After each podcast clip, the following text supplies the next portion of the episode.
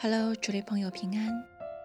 今天我们要来读《传道书》第十章，从十一节至二十节。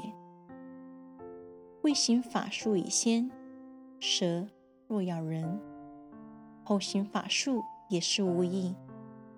智慧人的口说出恩言，愚昧人的嘴吞灭自己。他口中的言语。起头是愚昧，他画的末尾是奸恶的狂妄。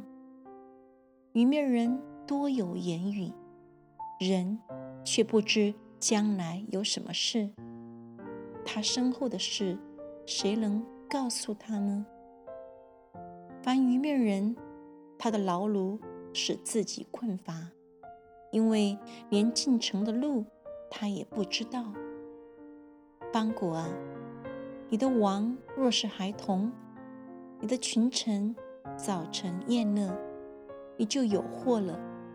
邦国啊，你的王若是贵胄之子，你的群臣按时吃喝，为要补力，不为酒醉，你就有福了。因人懒惰，房顶塌下；因人手懒。